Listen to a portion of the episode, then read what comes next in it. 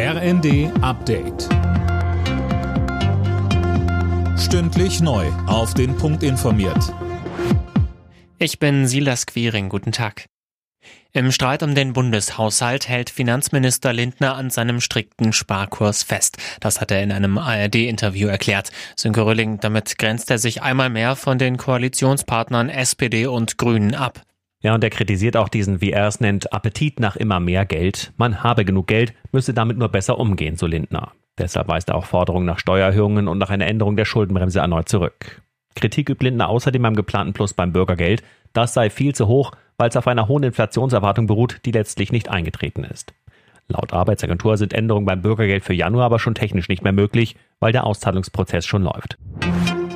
Der Nahostkrieg und seine Auswirkungen auf Deutschland. Das ist eines der Themen, über die die Innenminister von Bund und Ländern ab heute auf ihrer Herbstkonferenz in Berlin beraten. Außerdem geht es um die Flüchtlingssituation, um Grenzkontrollen und um die Sicherheit während der Fußball-EM im Sommer. Dieses Jahr wird das heißeste seit Beginn der Wetteraufzeichnungen. Es ist praktisch ausgeschlossen, dass der Dezember daran noch etwas ändert, so der EU-Klimawandeldienst Copernicus.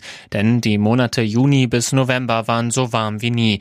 Das Ziel, die Erderwärmung auf 1,5 Grad zu begrenzen, ist damit kaum noch einzuhalten, so die Klimaforscherin Julia Pongratz bei NTV. In der Tat scheint es so, dass es sehr unwahrscheinlich ist, dass wir 1,5 Grad ohne ein Überschreiten dessen zumindest temporär noch schaffen können.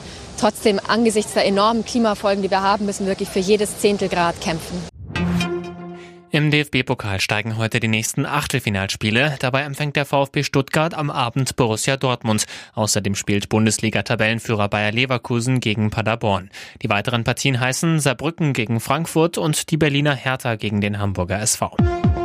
Alle Nachrichten auf rnd.de